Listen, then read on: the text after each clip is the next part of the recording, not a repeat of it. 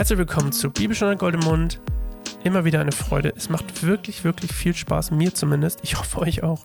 Aber die gute Nachricht ist doch, selbst wenn niemand zuhört und es niemandem Spaß macht, macht es doch immerhin mir Spaß. Denn ich habe so viel gelernt über die Bibel in den letzten Wochen, die ich mich hiermit beschäftigt habe, intensiv beschäftigt habe. Und ich habe ähm, es in erster Linie auch für mich selbst getan, weil ich ähm, das Gefühl hatte, ich muss mal die Bibel anders lesen. Ich muss mal mehr recherchieren, nicht immer nur lesen, lesen, lesen oder immer mal hören, sondern mal richtig tief reingehen. Und ähm, das habe ich getan. Und heute die Überschrift Die Berufung der Zwölf, Markus 3, 13 bis 19. Jesus, achso, wir kommen aus dem Setting, dass er ein bisschen vor der Menschenmenge fliehen musste, weil so viele Leute auf seine Heilung aus waren. Jesus stieg auf einen Berg und rief die zu sich, die er bei sich haben wollte. Sie traten zu ihm und er bestimmte zwölf, die er Apostel nannte. Sie sollten ständig bei ihm sein und er wollte sie aussenden, damit sie seine Botschaft verkündeten und in seiner Vollmacht die Dämonen austrieben. Die zwölf, die er bestimmte, waren Simon, dem er den Namen Petrus gab, Jakobus, der Sohn des Zebedäus, Johannes, der Bruder des Jakobus, diese beiden nannte er Boanerges, das bedeutet Donnersöhne. Andreas, Philippus, Bartholomäus, Matthäus, Thomas, Jakobus, der Sohn des Alpheus, Thaddäus, Simon, der Zelot und Judas Iskariot, der Jesus später dann verriet. Jesus ging nach Hause und wieder sich, versammelte sich eine Menschenmenge bei ihm, so dass er und seine Jünger nicht einmal Zeit zum Essen fanden. Als seine Angehörigen das erfuhren, machten sie sich auf, um ihn mit Gewalt zurückzuholen. Sie waren überzeugt, dass er den Verstand verloren hatte.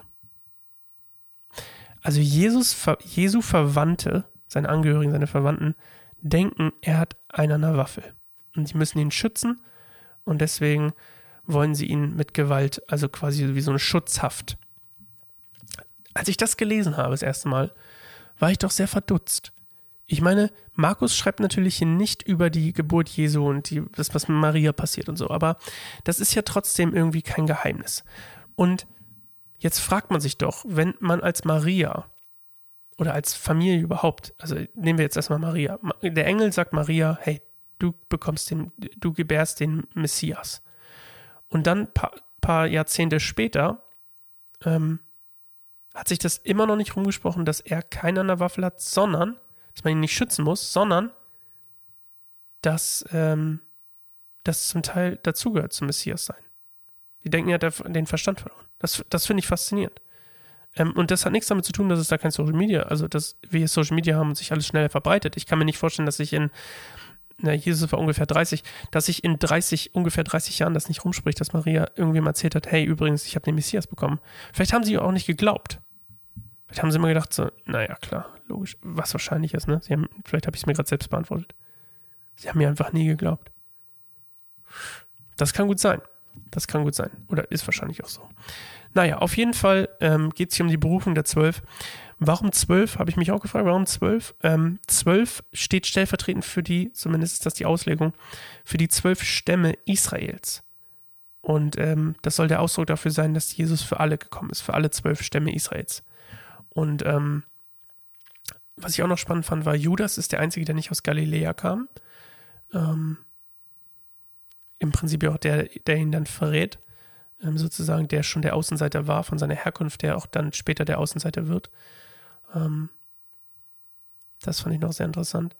Und er gibt diesen zwölf Aposteln. Das, das ist noch nicht der fünffällige Dienst. Das, das Wort Apostel hier, habe ich mir extra aufgeschrieben, steht, ist, ist der Bote der, der quasi Botschafter und der ähm, hier jetzt rübergeht und sagt, es hat gerade geklingelt, und ähm, ich mache auch gleich Schluss, der rübergeht und sagt, okay, ähm, wir handeln in Vollmacht. Wir sind ausgesandt von Jesus. Wir handeln in Vollmacht. So, das war's mit dieser Folge. Wir sehen uns, wahrscheinlich, jetzt mache ich erstmal einen Cut, aber wir sehen uns morgen wieder. Ihr merkt den Cut ja nicht. Ähm, bis dahin, gehabt euch wohl. Tschüss.